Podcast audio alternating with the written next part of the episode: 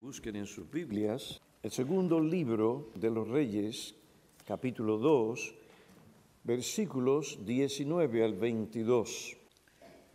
Entonces los hombres de la ciudad dijeron a Eliseo, el profeta, He aquí, ahora el emplazamiento de esta ciudad es bueno, como mi señor ve, pero el agua es mala y la tierra estéril.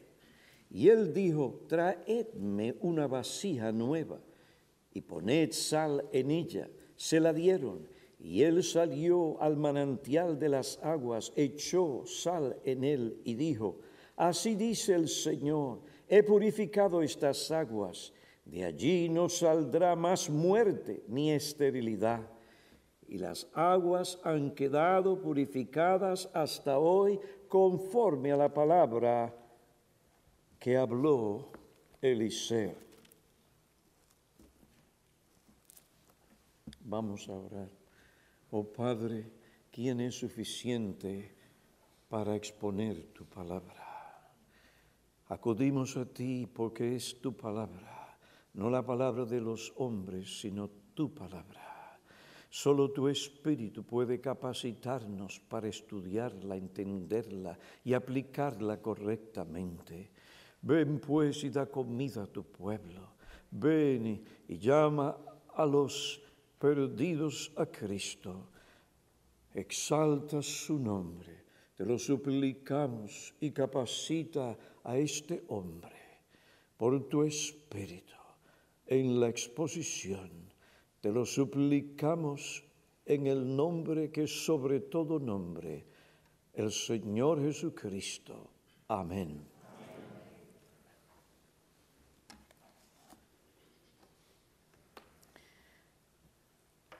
Eliseo por un tiempo vivió en Jericó.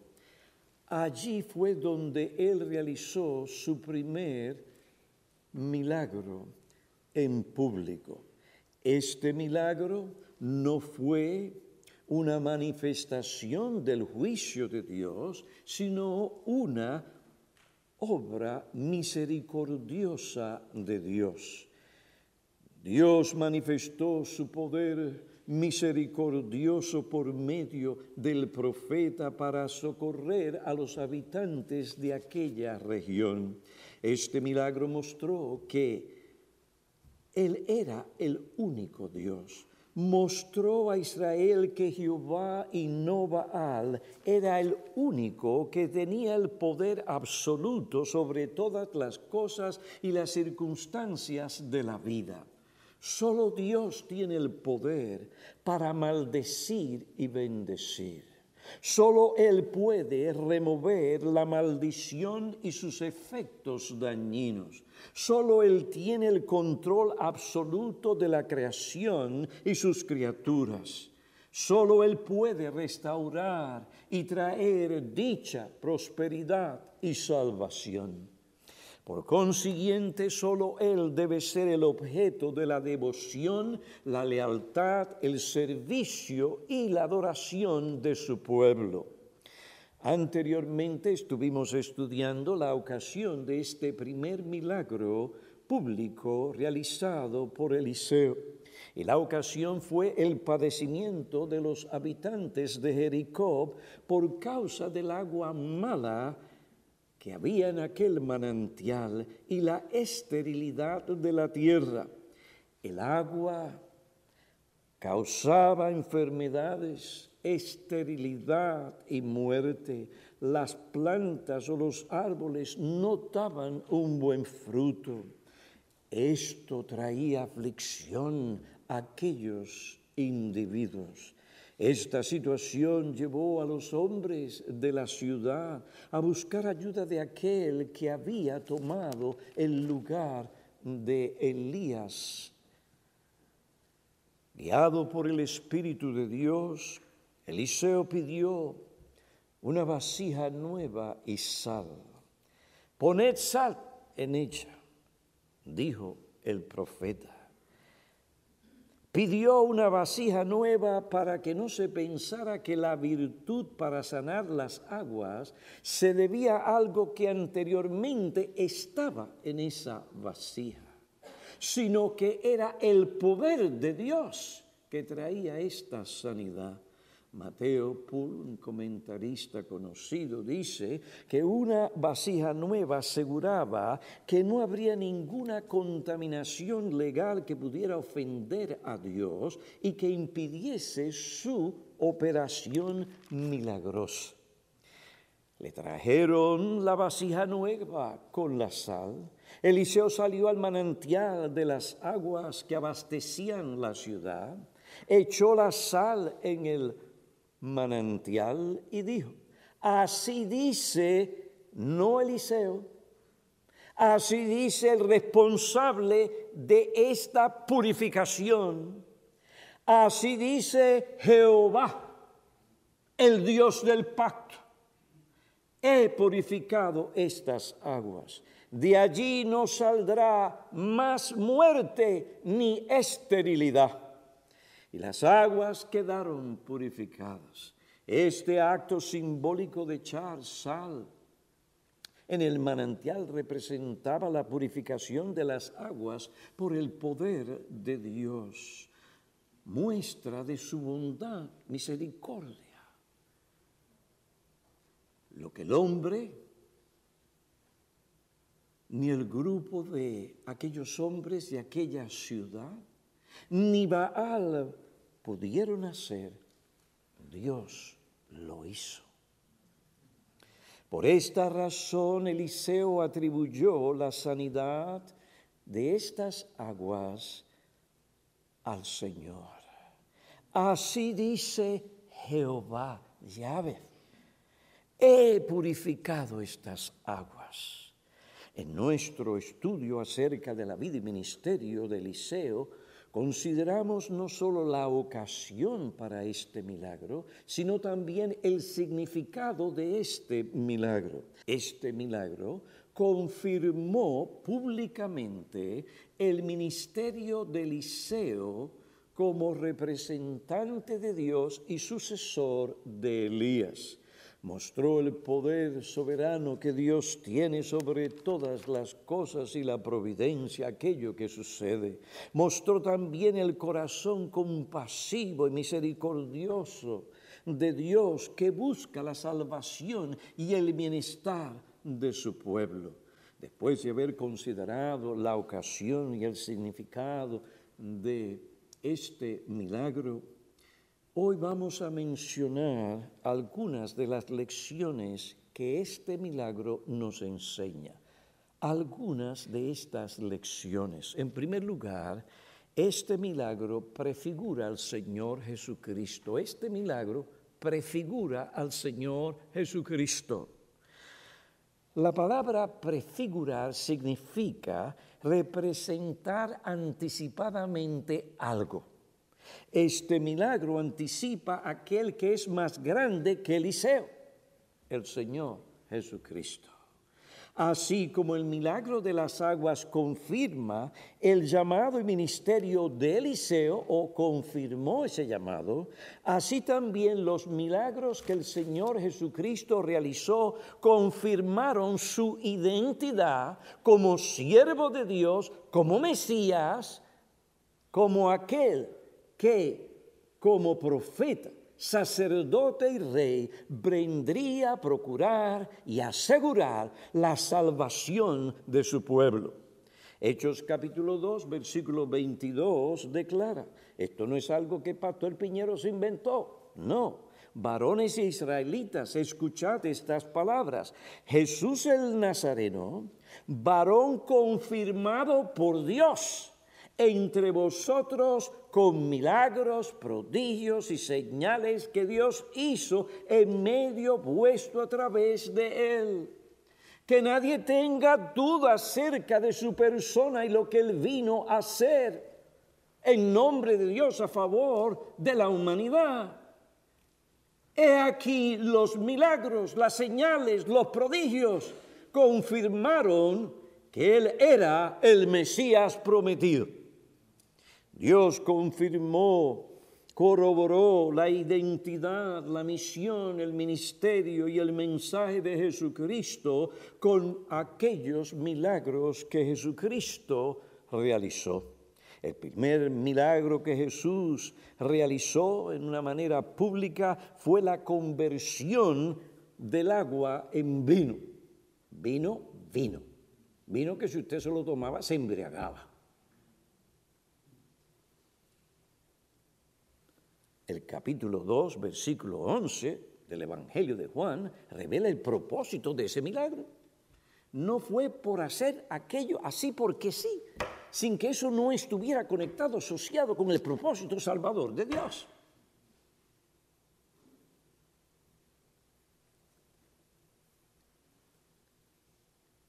El capítulo 2 del Evangelio de Juan, versículo 11, revela el propósito de aquel milagro.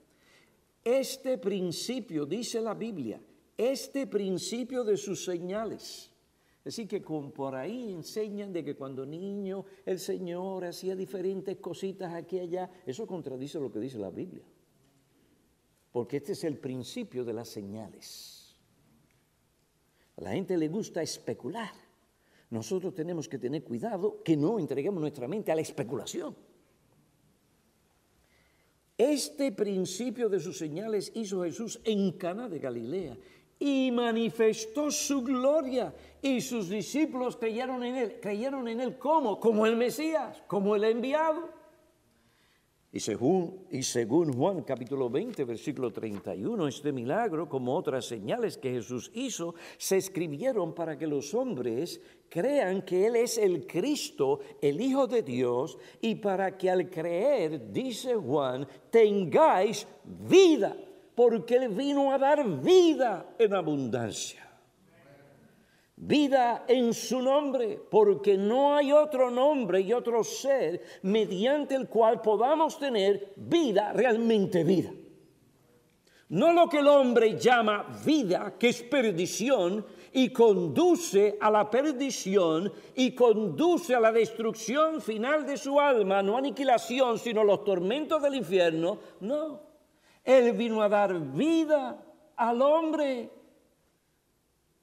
Jesús no tenía ningún problema de convertir aquella agua en vino para el deleite de aquellos que estaban en aquellas bodas.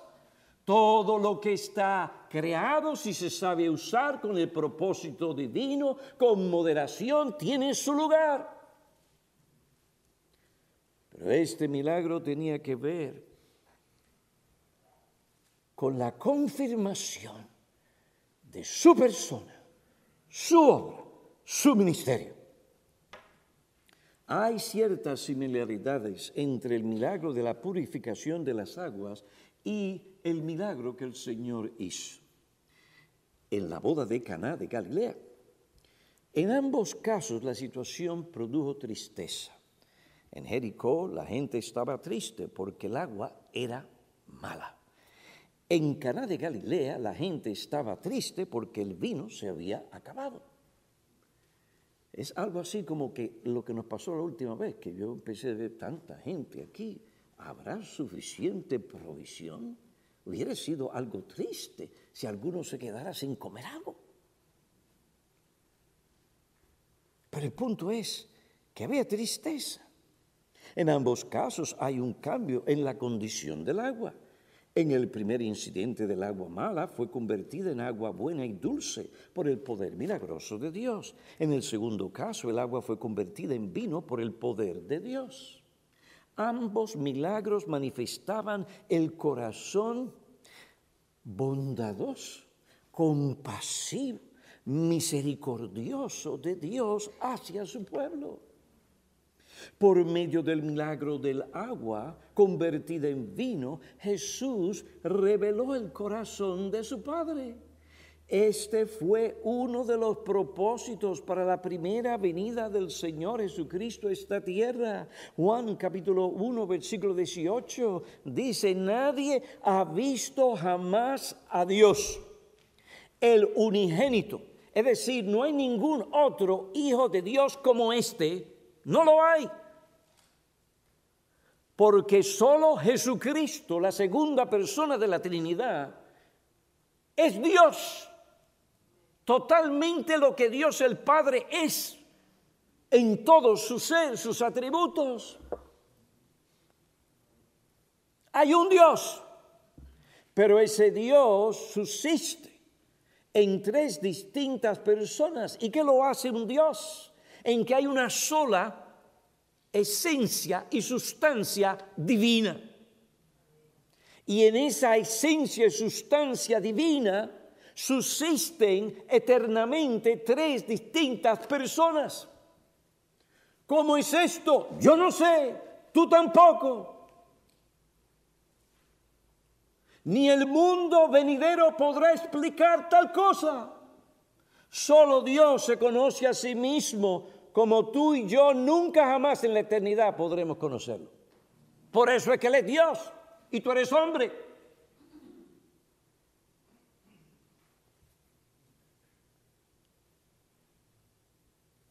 Nadie ha visto jamás a Dios, pero el unigénito, el que podía revelar a Dios como ningún otro individuo, el unigénito Dios que está en el seno del Padre, lo ha dado a conocer, lo ha venido a revelar.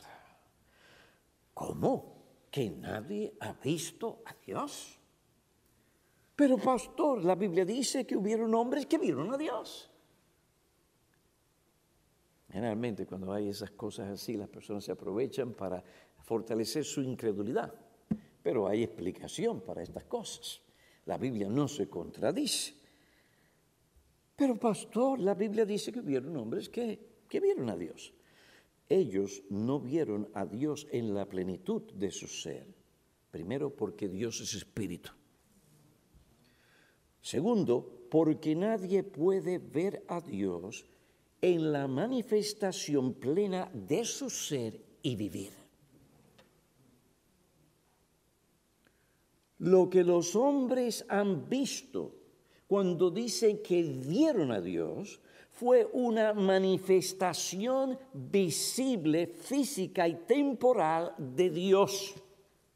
Dios utiliza lo creado para él manifestar a aquellos que están alrededor, que les ha tocado ver estas cosas, para que se sepa que Él de una manera especial está ahí. Eso es lo que se conoce en la Biblia como una teofanía no es que Dios en su esencia es así. Dios es espíritu. Pero nadie ha visto a Dios en la plenitud de su ser divino.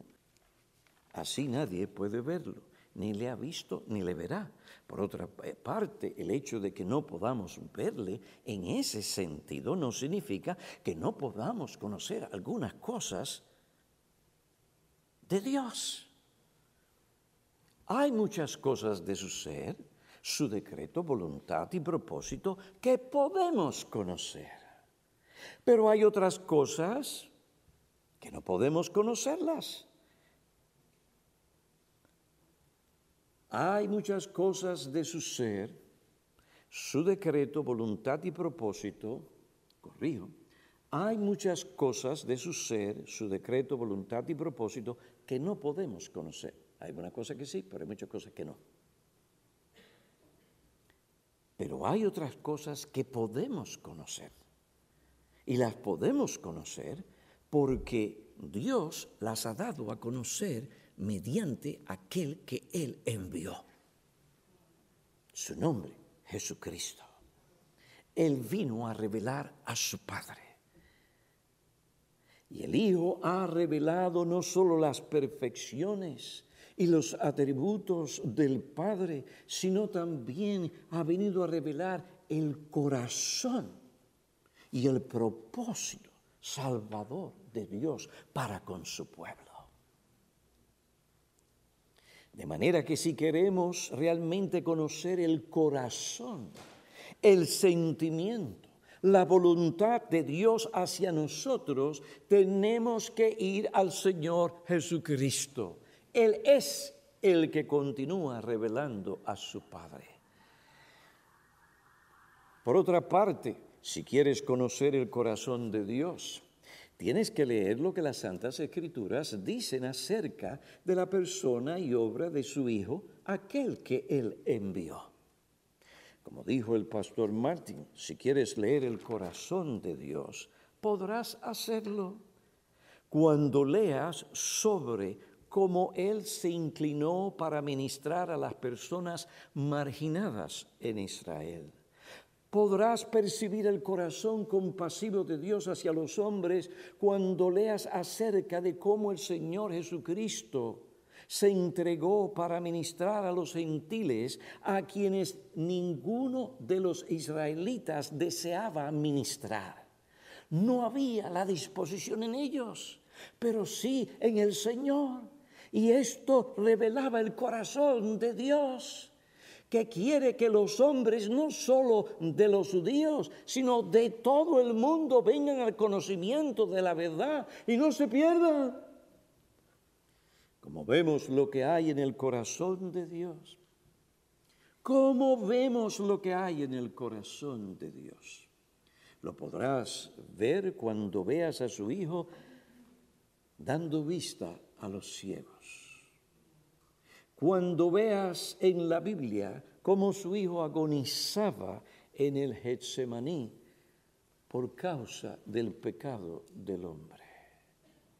Podrás conocer el corazón del Señor cuando leas sobre su sudor, cómo su sudor se volvió como gruesas gotas de sangre que caían sobre la tierra. Verás el corazón compasivo y misericordioso de Dios cuando el Salvador caminaba hacia la cruz para salvar a pecadores. Se ve también el corazón de Dios cuando su Hijo colgaba en la cruz por el pecado de su pueblo para salvarlo. Él tomó el lugar de los pecadores para librar a los pecadores del juicio y de la ira de Dios. El corazón de Dios hacia su pueblo es un corazón compasivo un corazón misericordioso, lleno de amor, gracia y bondad. Así como la obra de Eliseo obtuvo una salvación temporal que libró de la muerte a los habitantes de Jericó, así también la obra del Señor Jesucristo en la cruz obtuvo una salvación real y eterna para librar a su pueblo de la muerte del alma que viene por el pecado. Amigos, si tú has de conocer bien el sentir, la intención y el plan de Dios para ti, solo podrás conocer esas cosas mediante aquel que vino a revelar el corazón de Dios, el Señor Jesucristo. Por otra parte, la revelación del corazón compasivo y misericordioso de Dios nos enseña a nosotros los creyentes que Dios suplirá todas las cosas que realmente necesitamos para nuestra vida aquí y en el cielo. Él nos ha dicho que no nos dejará y no nos desamparará. Oh, que el Espíritu de Dios grabe eso aquí en tu mente y en tu corazón, si es que en la providencia y decreto de Dios tú has sido llamado a sufrir como algunos de los que hoy sufren.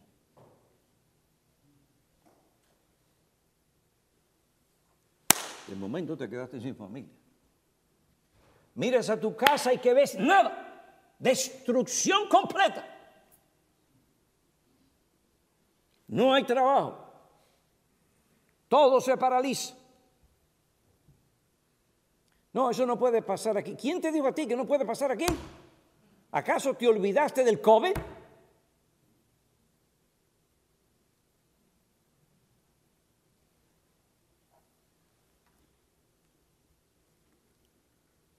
Hermanos, amigos,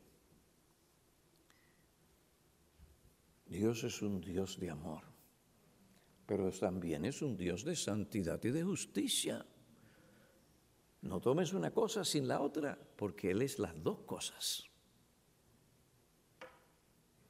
Pero la sanidad de esas aguas y las cosas que el Señor hizo, todas nos revelan el corazón misericordioso. Dios nos ama, créelo.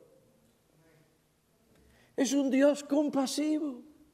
No es aquel que está pendiente para de momento hiciste algo, para caerte encima, como un bombero.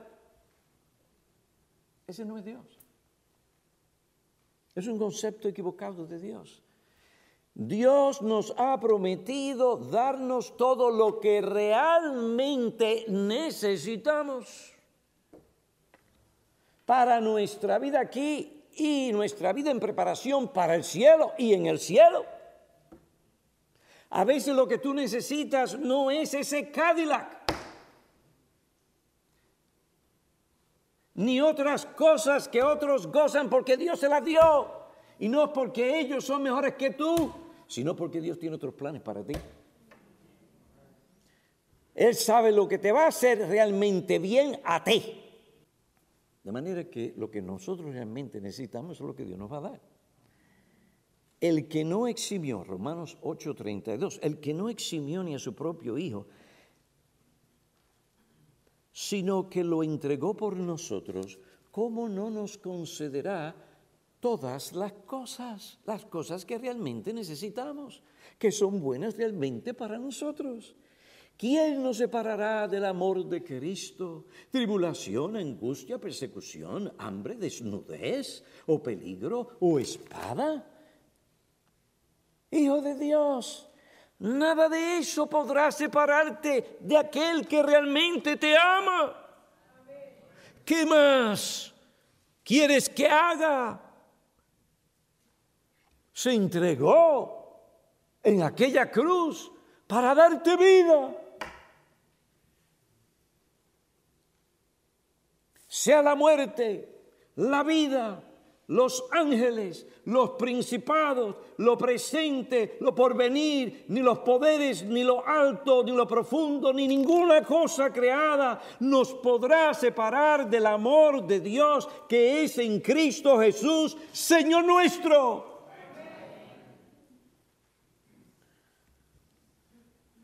Esa es la bendición. Tú y yo vamos a ir por el camino de la muerte a menos que el Señor no venga antes. Y es algo normal o natural que aquellas cosas que uno no conoce, desconocidas en la experiencia, traiga cierto temor. Pero el cristiano sabe que la muerte, que la división entre su espíritu y el cuerpo no lo separará del amor de Dios. Él le dijo a aquel hombre en la cruz, hoy estarás conmigo en el paraíso. Ni esa cruz en la que sufres, ni la muerte que vas a experimentar. El hombre le dijo, acuérdate, cuando vengas en tu reino, Jesús dijo, no, no, no, no, no, es hoy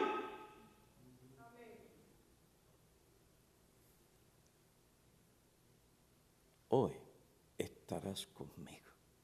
¡Qué palabras! ¡Qué alivio!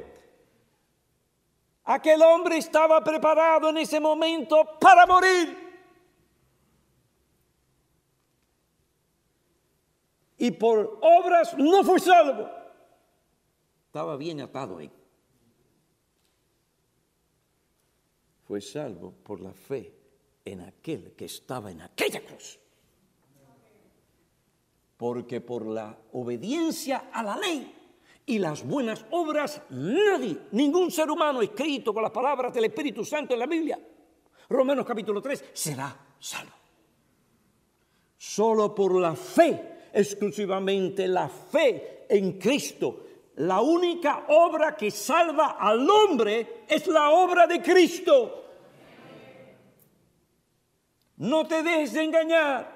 No vayas teniendo una falsa esperanza el día de tu muerte y te encuentres en el infierno.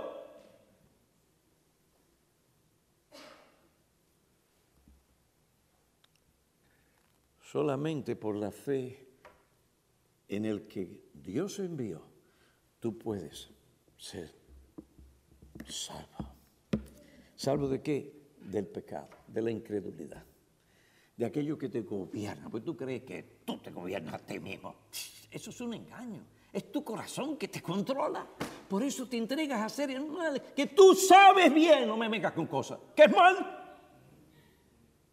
Que es malo. A la gente son muy sofisticadas para defenderse y protegerse. Pero no, no. Ellos saben bien. Tienen una conciencia. No importa dónde tú te escondas. Velo. Está en todas partes. Ve a cualquier cultura. Ahí encuentras el pecado, la infidelidad. Ahí encuentras la inmoralidad, la falta de consideración, el egoísmo, la idolatría. Búscame quién no es afectado por esos males.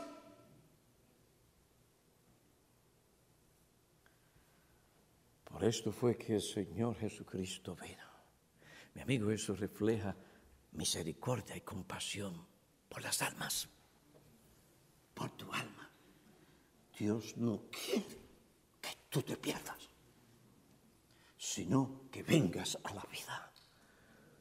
Cree en el Señor Jesucristo y la promesa está ahí. Serás salvo. Y si tu casa cree también, también será salva.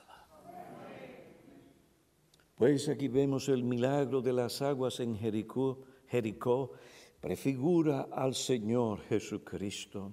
En segundo lugar, este milagro revela un principio fundamental del gobierno de Dios. Esto es importante. Revela un principio fundamental. Ese milagrito que usted ve allí, sí, sí, un principio fundamental de cómo Dios gobierna.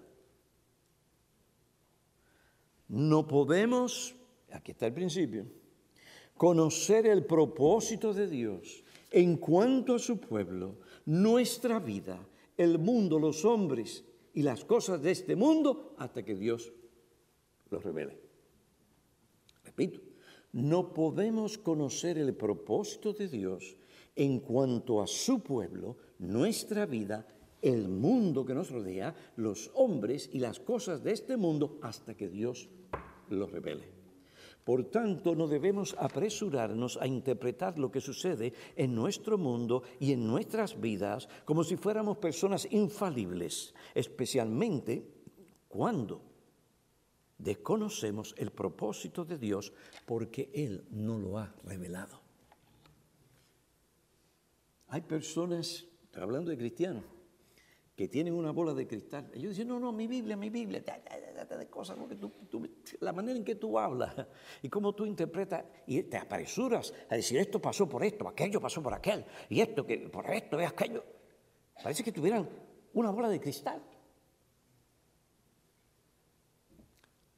No, hermanos, no debemos apresurarnos a interpretar cuál es el propósito de la providencia sobre algo cuando Dios no lo ha revelado.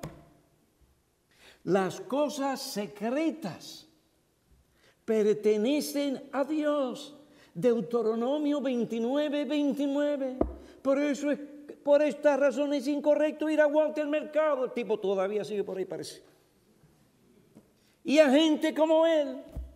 Y estar tratando de indagar lo que podrá ser y mucha gente van y le dicen, oiga, y eso les controla. Una pérdida de tiempo, a veces de dinero y angustias innecesarias. Las cosas secretas pertenecen a Dios. Nadie conocía el propósito final de Dios para aquellas aguas desagradables y malas hasta que el profeta pidió la vasija y la sal y Dios la sanó. Así es. Si antes del milagro alguien hubiera preguntado cuál era el propósito final de Dios para aquellas aguas que causaban esterilidad, aborto, enfermedad y muerte, nadie lo sabía, ni el profeta lo sabía. El profeta estaba tranquilo. Fue la gente que vino a problema. Tenemos un problema aquí.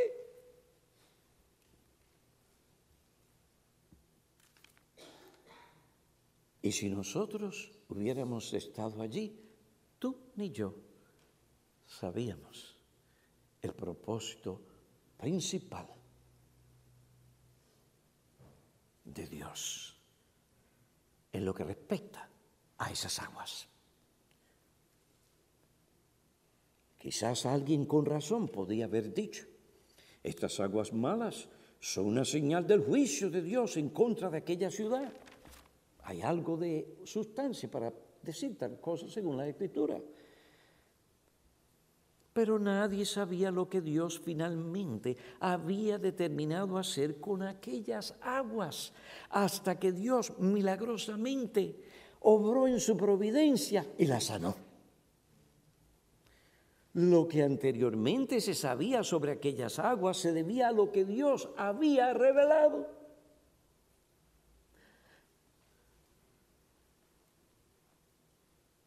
Pero, ¿qué era lo que Dios había determinado hacer para glorificar su nombre?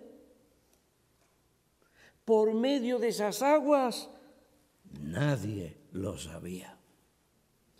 Esas aguas existieron en última instancia para que Dios manifestara su poder y revelara su corazón compasivo y misericordioso hacia su pueblo. Pero nadie sabía esto hasta que Dios en su providencia realizó el milagro. Esto nos enseña una lección fundamental. No podemos conocer el propósito de Dios hasta que Él lo revele por medio de su palabra o por su providencia. Y aún así la providencia tiene que ser leída e interpretada según la palabra de Dios, si no vamos a llegar a conclusiones incorrectas. Si Él no ha revelado su razón y propósito, debemos estar tranquilos. Hay cosas que nos van a suceder, complejas, difíciles de entender. Hay situaciones que no tienen explicación, por lo menos en lo que respecta de parte de nosotros. Va más allá de lo que el hombre puede pensar y concluir y llegar a saber.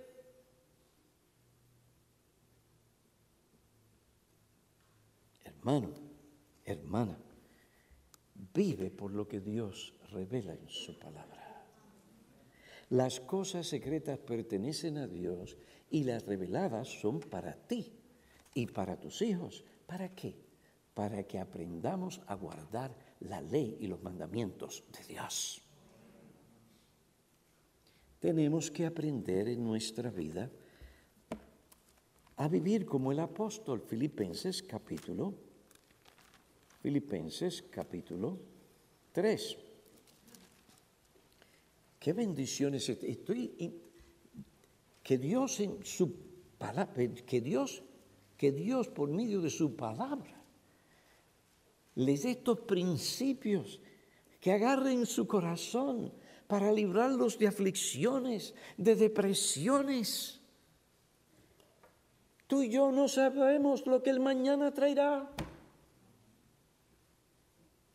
Dice Pablo, capítulo 3, Filipenses 3, dice en el versículo 12, no que lo haya alcanzado o que ya haya llegado a ser perfecto, sino que sigo adelante a fin de poder alcanzar aquello por lo cual también fui alcanzado por Cristo Jesús. Hermanos, versículo 13, yo mismo no considero haberlo ya alcanzado, pero una cosa hago, olvidando lo que queda atrás. Imagínense las preguntas que tenía Pablo en su cabeza. Este hombre persiguió la iglesia.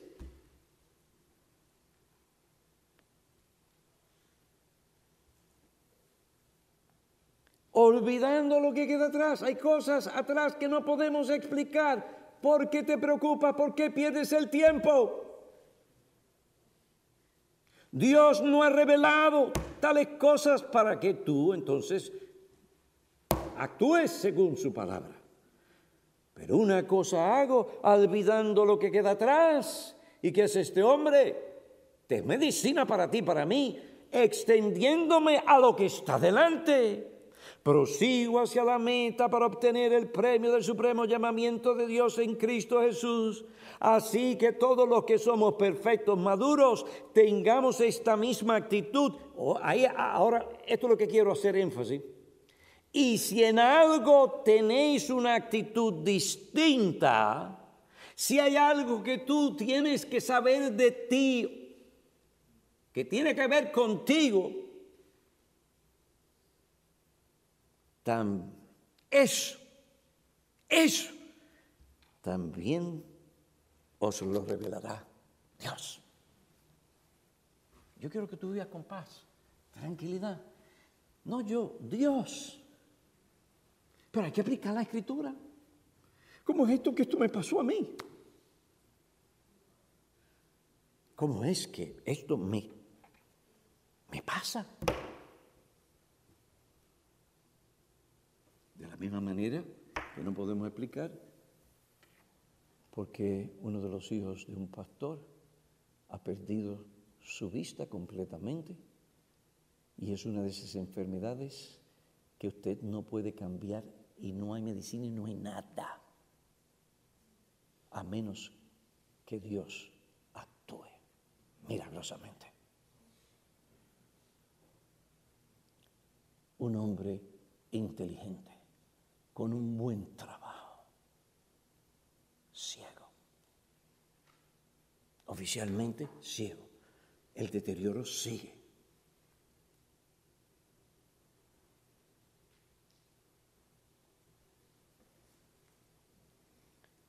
Este pasaje para mí, en mi juventud, en el caminar con el Señor, me sirvió. Y yo tuve que aplicarme estas cosas. Porque si usted tiene una conciencia sensible y quiere agradar a Dios, ¿eh? se va a preocupar ¿Ofende esto al Señor? ¿No ofende? Yo quiero hacer las cosas bien. ¿Es esta la voluntad de Dios realmente? ¿O es lo que yo quiero?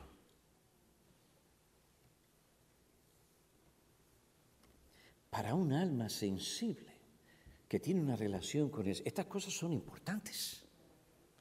Y es bueno hacer esas preguntas. Ese no es el problema. El problema es que a veces el diablo sabe que tú eres una persona introspectiva, dada al adentro. Y ahí te pone, boom, boom, boom, boom. No todos aquí son así, pero algunos de nosotros somos introspectivos. Tenemos que conocer nuestro temperamento para poder lidiar con esto y no estar de pastilla en pastilla, como unos zombies por ahí.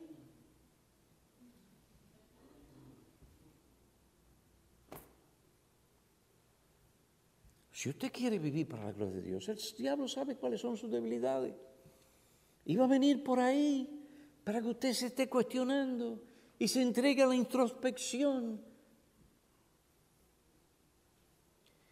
Y siga abriendo su corazón. Su corazón es engañoso. ¿Quién lo conocerá? Dice solamente Dios. Pero el diablo sabe.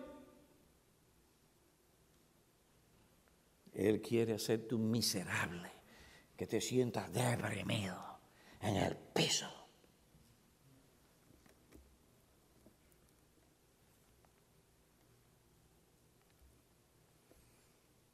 Hmm. Yo me preocupaba porque yo quiero hacer la voluntad de Yo le estoy diciendo la historia mía, no le estoy diciendo porque ahora. No, yo estoy hablando de mi juventud.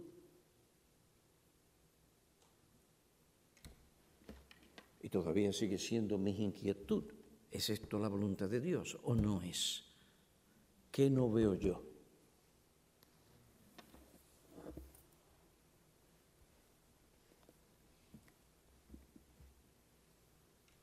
Pero qué alivio. Pastor Piñero, tú, tú, tú, tú.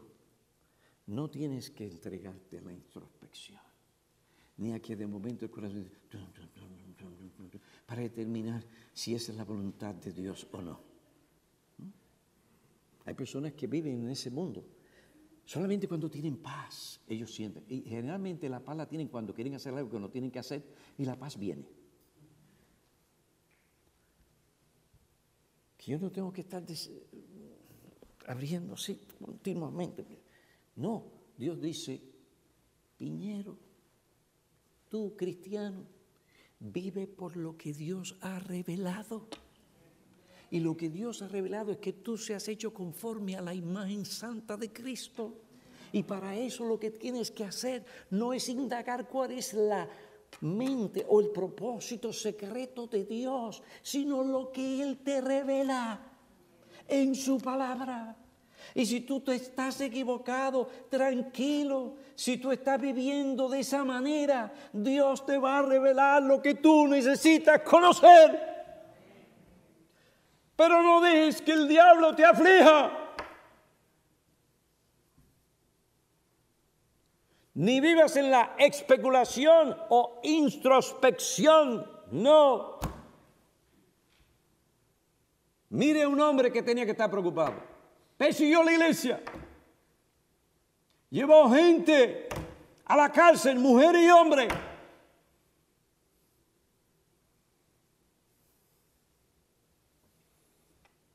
Pero cuando él se arrepintió de sus pecados, Dios lo perdonó.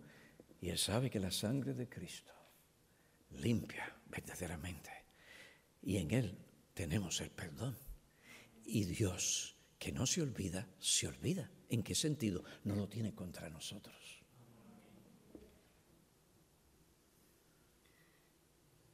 ¿Cuál es tu llamado? ¿Cuál es el mío? A vivir por lo que Dios ha revelado. Nuestros pensamientos muchas veces nos engañan. Puede que estemos en lo que es así, pero puede ser que no. Tú no debes hacerte la medida y la norma de todas las cosas y determinar esto, aquello y lo otro y ya. No, es Dios y es Dios por su palabra. Es Dios dentro del ministerio de la iglesia local. Por esta razón Dios nos pone en una iglesia local para que se predique su palabra, para que se aplique su palabra, porque tú y yo en esta vida Necesitamos la verdad para no vivir desorientados como el mundo.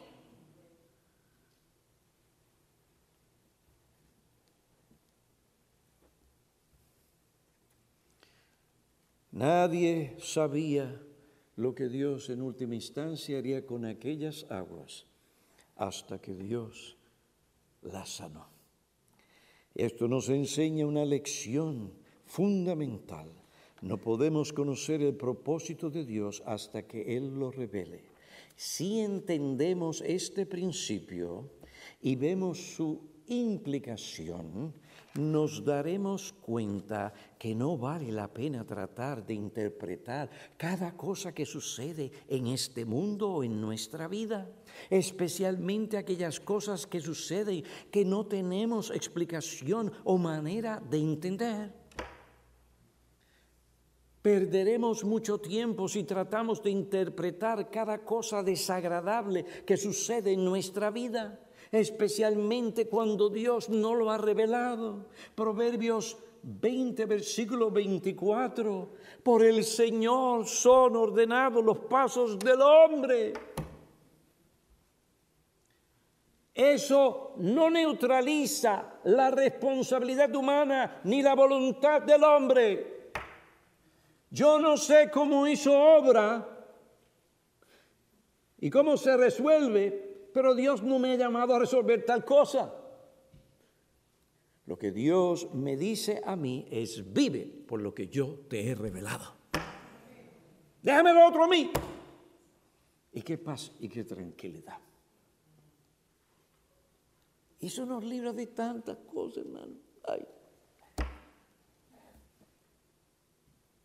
Perderemos mucho tiempo si tratamos de interpretar cada cosa desagradable que sucede en nuestras vidas, cuando Dios nos lo ha revelado, por el Señor son ordenados nuestros pasos.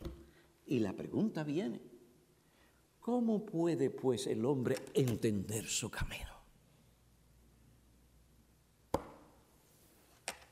Dios es el que trazó el asunto. No te metas ahí, porque dice las cosas que me pertenecen a mí. Tú vives por lo revelado. Hay múltiples cosas en nuestra vida que nunca tendremos explicación. El figurar tal cosa es entrar en un ámbito, esfera prohibidos por Dios. Trata con el asunto de hoy. Deja lo de mañana para mañana. ¿Qué nos dice Dios sobre lo que tenemos que hacer? Pablo tenía esto bien claro. Dejando lo que queda atrás, me extiendo a lo que hay por delante. ¿Para qué? ¿O por qué Jesucristo murió por mí? Ah, para hacerme conforme a su imagen y semejanza. Yo tengo que reflejar eso en mi trato con mi esposa, con mis hijos, en mi trato con ustedes, ustedes conmigo, etc.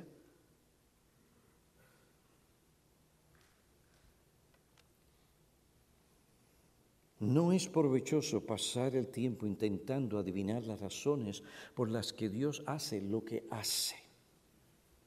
Ni debemos basar nuestro juicio en meras conjeturas especialmente si se trata de una providencia negativa o aflictiva. Algunos son prontos a pensar que cada cosa o providencia negativa, cada aflicción en sus vidas, es un castigo de Dios.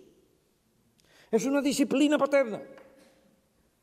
Si algo negativo sucede en sus vidas o se ven en medio de una adversidad, o se ven en un accidente y este accidente les afecta, inmediatamente piensan, ¿será esto un castigo divino? Puede que sí, pero puede que no. Puede que la razón por la que Él ha permitido tal accidente o tal situación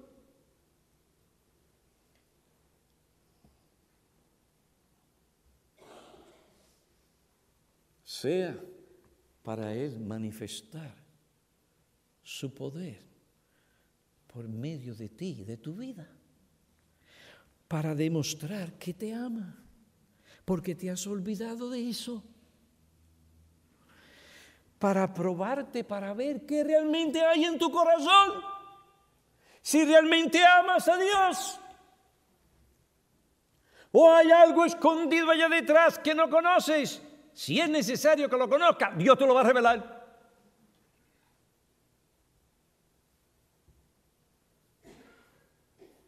Si tú no entiendes que no es tu obligación explicar detalladamente cada cosa negativa, cada aflicción, que te ocurre o hacer un análisis infalible de la providencia o tratar de interpretar el propósito de Dios en cada cosa desagradable que te sucede, estarás constantemente confundido y desanimado.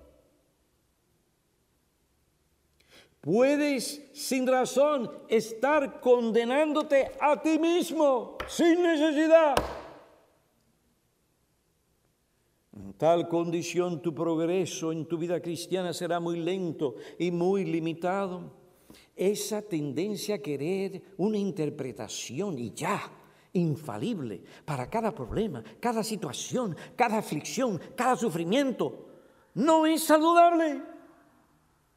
Esta tendencia se manifestó en los, en los discípulos esta tendencia se manifestó en los discípulos. Juan capítulo 9, versículo 1 al 3. Al pasar, Jesús vio un hombre ciego de nacimiento. Y allá fueron los, rápido, los discípulos. Y sus discípulos le preguntaron diciendo, Rabí, maestro, ¿quién pecó? ¿Este o sus padres? Ya habían hecho una conclusión.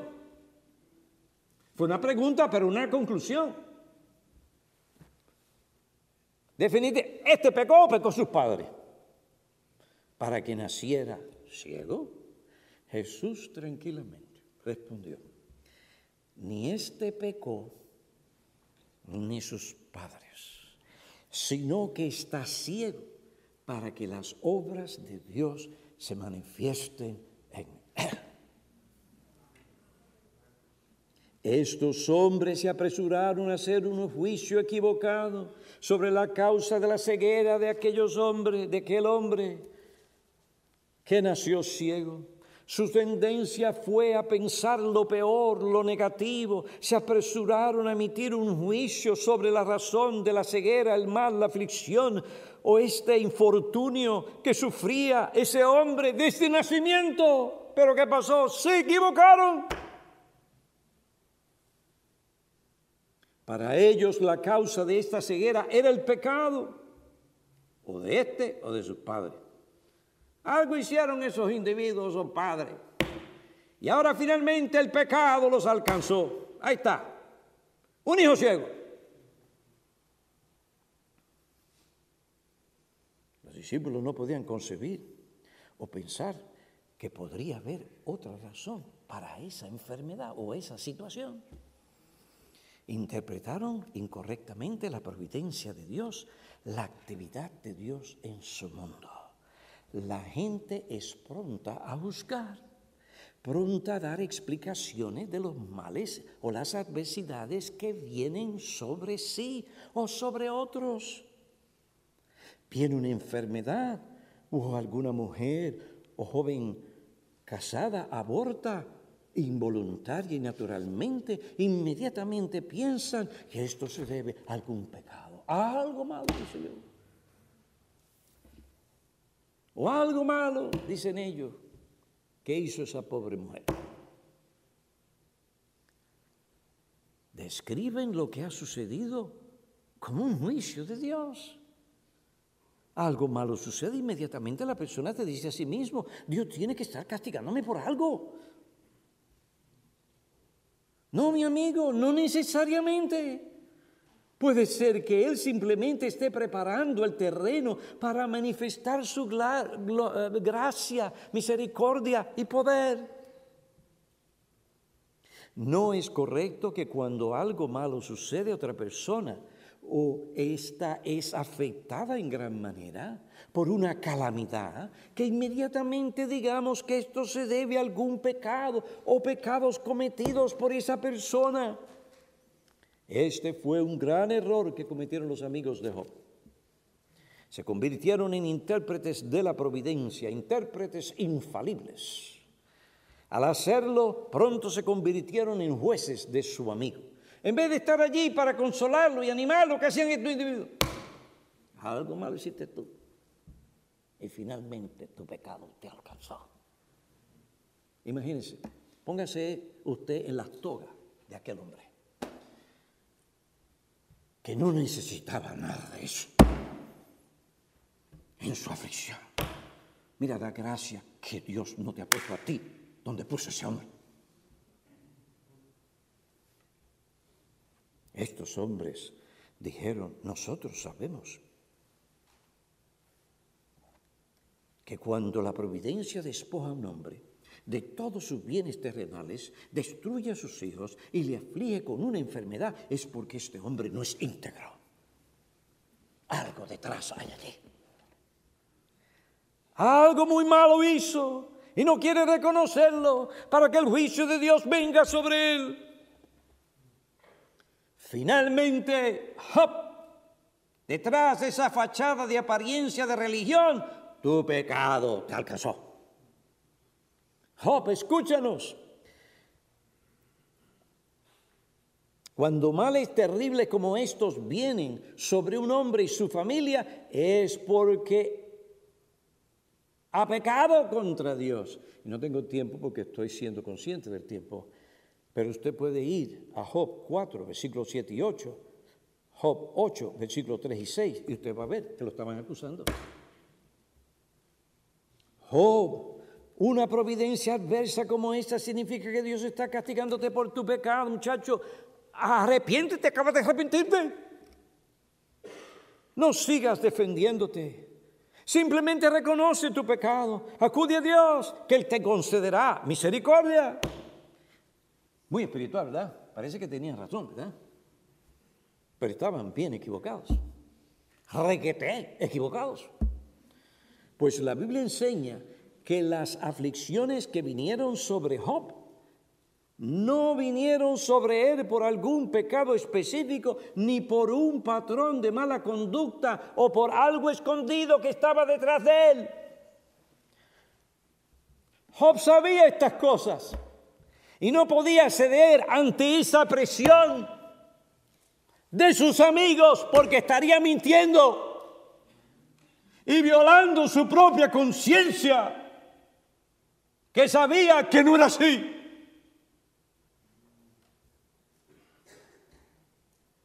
Pero Job mantuvo su integridad. Aunque él desconocía la razón por la que Dios había permitido esa adversidad, esa aflicción, él afirmó y sostuvo su integridad.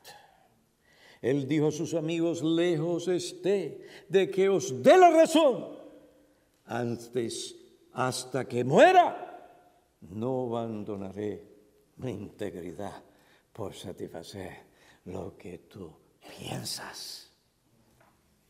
Job 27, del 1 al 5. Finalmente, Dios vindicó a quién? A Job. Múltiples fueron las razones por las que Dios permitió esta aflicción. Para que su siervo fuera afligido tanto, tan profundamente, pero no fue porque él había cometido un pecado escandaloso o por mala conducta. Cuidado, diferencias de opinión no significa pecado. Diferencia de métodos tampoco. Este hombre era un hombre íntegro. No seamos prontos a juzgar prontos a pensar o decir que la aflicción, enfermedad, adversidad de algún hermano o hermana o persona sea por poco o mucho tiempo, se debe a algún pecado escandaloso o un patrón de conducta pecaminoso. no sean prontos para interpretar tales providencias como una disciplina de Dios o juicio. Si Dios no ha revelado la razón, no cometas el error de decir que lo que ha pasado se debe a algún pecado. Debes recordar que puede ser que Dios esté formando un manantial de aguas desagradables que se convertirán en la ocasión en que Él manifieste su gran poder y su gloria y su amor misericordioso hacia su pueblo, hacia ti y hacia su pueblo. Dios respondió a los amigos de Job por apresurarse a condenar a Job y por la aplicación incorrecta de la verdad, porque muchas de las cosas que decían era verdad, pero era una aplicación incorrecta de la verdad. Y dice la Biblia que Dios se enfureció contra aquellos hombres, pero aquellos hombres eran humildes. Cuando se vieron que Dios los reprendió, mm, prestaron atención. Vete donde Job para que Él ofrezca sacrificio y yo no lo fusile a ustedes.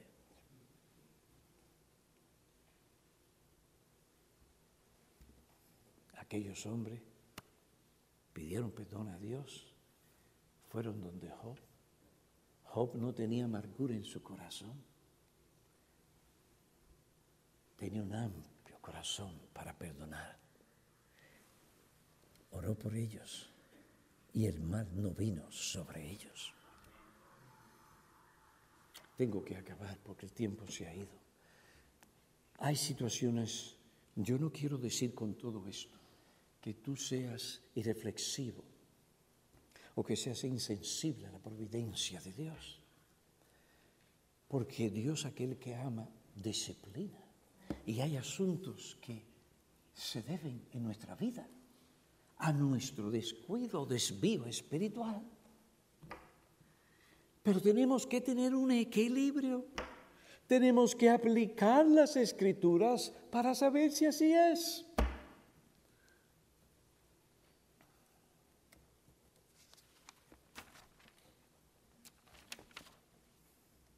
El milagro de la purificación de las aguas prefigura a Cristo. Revela un principio fundamental del gobierno de Dios. Yo tengo más, pero aquí terminé. Quiera Dios que ustedes mediten sobre estas cosas, para que ustedes no sean cautivos del maligno, ni del engaño de sus propios corazones. Mantener ese equilibrio es bueno para que podamos honrar a Dios en nuestras vidas.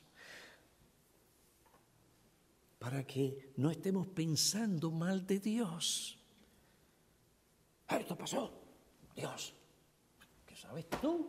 De momento para llegar a Ah, a menos que tú estés cometiendo un acto de inmoralidad y llega la policía y pam, pam, pam, pam, pam. Ah, eso es otra cosa. El día tú sabes que ahora tienes policía, tienes a tu mujer que te va a dejar, etcétera, etcétera, etcétera. Pero ya eso es claro, la providencia lo reveló. ¿Y tú cristiano? Si no pagas tu impuesto como tiene que, como tiene que hacer, de momento viene en la providencia de Dios, porque Dios ve tu corazón y no es los impuestos que no estás pagando, no, no, no.